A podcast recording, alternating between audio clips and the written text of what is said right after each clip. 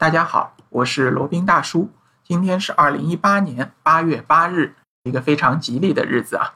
再来更新一期闲侃日本。今天呢，我们想来讲一讲一个在日本极端没有存在感的地方啊。那对于外国人来说就更加了。那即使是资深的日本自由客也极少踏足过的一个岛屿。这个岛屿呢叫对马岛，日文呢叫茨西马吉马。它位于九州岛的一个西北方，是一个挺大的一个岛屿啊。呃，和韩国的釜山呢隔海相望，在天气晴朗的时候呢，登高一望，可以从对马岛上看到釜山港的这个轮廓啊。对马岛呢，虽然现在是一个很没有知名度的一个岛，但是呢，它在日本的历史上可以说是大大的有。呃，举例来说，十三世纪呢，就是高丽与元朝，就当时的元朝联军呢，曾经在一二七四年和一二八一年呢两次远征日本，就是所谓的元朝征日本。对马岛呢，都是双方激烈争夺的一个战场。当时在这个对马岛上有过惨烈的战斗啊，嗯，好像有一个游戏叫《对马岛之鬼》，就是讲这场战斗的。第一场战役好像是日本军队方面全军覆没，然后元朝和高丽联军呢打到了九州，然后又被赶下海。第二次战争呢是高丽独自进攻对马岛，然后又被日本人赶下了海。所以说，对马岛上关于这两次战争。的一些历史遗迹也是非常多的。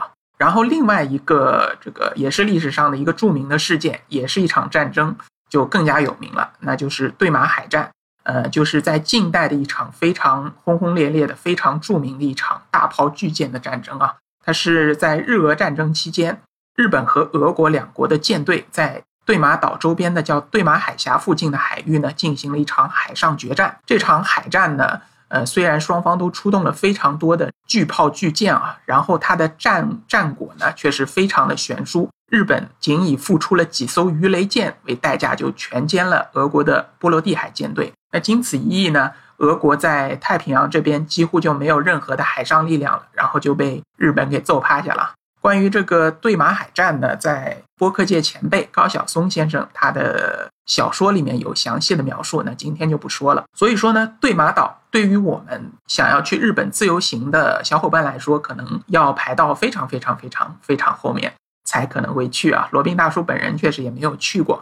那即使是有的小伙伴去过小笠原群岛，那也是一个非常遥远的、非常小众的一个地方。相信呢，对马岛其实也都是没有踏足过的哈。那罗宾大叔在网上粗略的搜索了一下，似乎呢真的很少有人去过，这几乎就没有什么游记攻略讲过对马岛。那今天就来简单的说一下啊，对马岛它首先你要去这个地方呢，也是属于比较麻烦的。你如果是从日本出发呢，需要从福冈或者长崎坐飞机过去，当然也可以坐渡轮啊，啊或者还有一个选择呢，可以从韩国的釜山。搭乘渡轮前往，其实时间也非常的短。从釜山过去呢，大概需要一个多小时就可以到达了。岛上呢，它因为游客非常的稀少，所以说住宿也非常少。如果想要去的话呢，建议尽早预定岛上的酒店或者民宿都是可以的。另外还有一点呢，岛上的交通因为它的公共交通非常非常的不发达，所以说呢，你最好要么是租车，要么是包车。因为对马岛呢，说大不大，说小不小，也有个几百平方公里。你如果靠两条腿呢，相信是走不完的，嗯，所以还是这个早做打算为妙啊。然后再说一下对马岛上的一些景点啊，它最有名的景点呢是叫金田城，金就是金子的金，田呢是田野的田，是一座堡垒式的建筑。它是公元六百六十七年，当时的天皇叫天智天皇啊，他在。对马岛上建筑的一个朝鲜样式的一个堡垒式的山城，它是为什么修造呢？因为当时啊，唐朝联合了高丽半呃朝鲜半岛上的应该是新罗国，灭亡了上面的一个另外一个国家叫百济国，然后呢，当时日本人就很害怕，害怕这个。唐朝以及朝鲜联军会进攻日本的本土，所以就在对马岛上这个前沿阵地修筑了一个堡垒。然后还有一些其他的景点啊，呃，另外一个很有名的是韩国展望所，就所谓韩国展望所，就是说在这个展望台的地方呢，可以看到韩国，也就是釜山的轮廓啊，就是修建在高处的一个展望所。另外一个好玩的地方呢，叫乌帽子月展望所，就是在这个展望所上呢，可以三百六十度。环视当地的一个海湾叫浅毛湾，可以看到远处连绵的群山啊，以及在海面上无处的小岛。也可以在上面呢看到这位于釜山的一些山峰啊。日本呢，这个叫乌帽子月的地方非常多。乌帽所谓乌帽子就是黑色的帽子吧。大家在查的时候呢，建议看一看，因为在各个地方罗宾至少不下看到七八次有山叫乌帽子月了。不知道是什么原因，他们非常喜欢呃管山，呃管山叫乌帽子月。然后还有一个神社呢，叫和多都美神社。这个神社呢，它就建立在乌帽子月的下面，是用大海的守护神啊丰玉姬来命名的。每年的八呃八月一日，当然是阴历的，会进行一个祭祀的一个活动，也是当地一个非常非常著名的一个节日。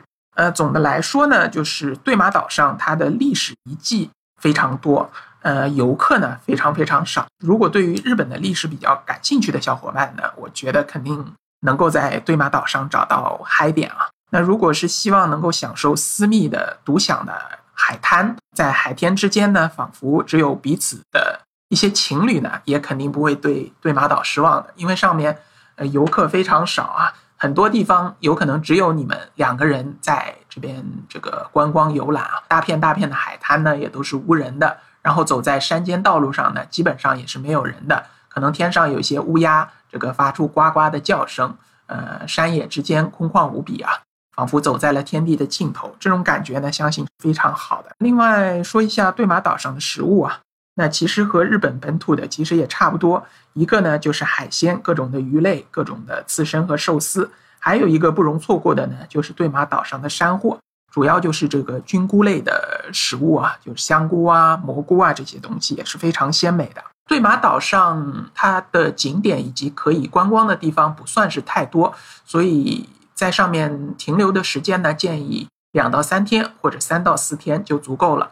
那可以，如果是想去九州观光的小伙伴呢，可以把对马岛作为其中的一站啊。那或者你去韩国旅游的话，也可以顺便去对马岛上观光一下，从釜山坐渡船就可以很方便的去对马岛了。当然，请事先。准备好这个日本的签证啊！你韩国签证有了，去对马岛不是免签的，这点一定要注意。好，那今天就简要的介绍了一下这么一个很没有存在感的对马岛，我们下期再聊。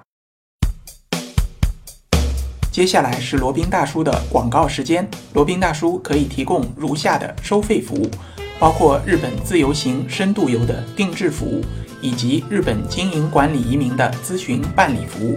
包括经营管理移民 DIY、经营管理企业托管安心服务、购入旅馆经营托管安心服务，以及赴美生子、赴加生子的咨询服务、赴美生子城市签的代办服务，以及美国、加拿大十年旅游签证的代办服务。还有呢，就是希腊购房移民服务，也叫希腊黄金签证项目，二十五万欧元希腊买房送一家三代绿卡。还有瓦努阿图绿卡捐赠项目，瓦努阿图入籍捐赠项目是全世界最经济、最快、最省心、最没有移民间的移民项目。以上所有的服务和罗宾大叔特别独家干货，都可以在罗宾大叔的个人官网三 w 点罗宾大叔的全拼点 com 上看到。您也可以添加微信八二七四七九七零八二七四七九七零。向罗宾大叔本尊咨询服务详情，添加时请注明获知微信号的渠道和咨询的内容。谢谢大家。